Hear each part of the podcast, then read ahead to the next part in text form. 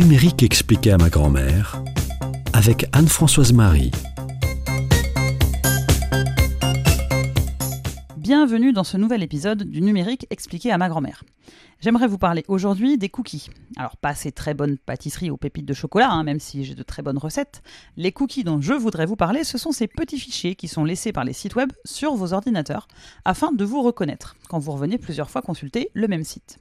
Les utilisateurs d'Internet ont pris conscience de l'existence de ces fichiers depuis que la loi de 2011 sur l'informatique et les libertés a rendu obligatoire le consentement du visiteur avant d'enregistrer ses cookies.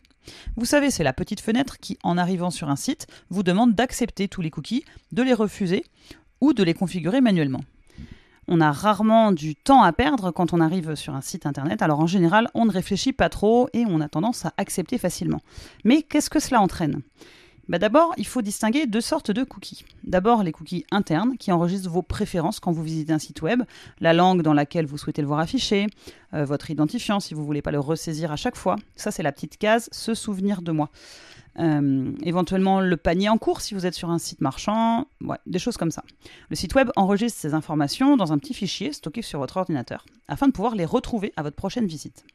Mais il y a aussi d'autres cookies qui, eux, sont enregistrés par des sites tiers, des partenaires commerciaux du site que vous visitez, qui vont enregistrer votre passage et s'en souvenir à des fins publicitaires. Vous n'avez jamais remarqué que quand vous cherchez sur un site un maillot de bain, par exemple, vous allez être assailli de pubs de maillots de bain pendant des semaines où que vous alliez sur Internet, sur Facebook ou sur d'autres sites? Eh bien ça, c'est à cause des cookies. Le site de vente de maillots de bain sur lequel vous avez été faire votre recherche a permis à Facebook, à Google ou à d'autres de savoir que vous, votre ordinateur, avez fait une recherche sur les maillots de bain. Ainsi, la prochaine fois que vous irez sur Facebook, il vous présentera des pubs de maillots de bain, espérant ainsi générer du trafic et donc des revenus. Les pubs viennent d'autres sites qui payent grassement Facebook pour ce genre de publicité ciblée. Alors soyez bien vigilants. Accepter tous les cookies sans y réfléchir peut vraiment nuire à votre expérience d'Internet et laisser vos traces sur d'innombrables sites web. Le bon réflexe est de ne pas accepter tous les cookies soit en les refusant tous, soit en sélectionnant ceux qui ont un intérêt pour vous sans pour autant vous soumettre au marketing numérique. Depuis un ou deux ans, de nombreux sites vous demandent d'accepter les cookies commerciaux pour continuer à accéder gratuitement à leur contenu.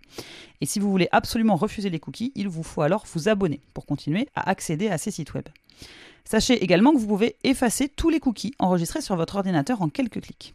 En allant dans les paramètres de votre navigateur et dans une section appelée souvent vie privée ou confidentialité, vous trouverez un bouton pour supprimer tous les cookies, ou alors pour les examiner un par un et faire le tri.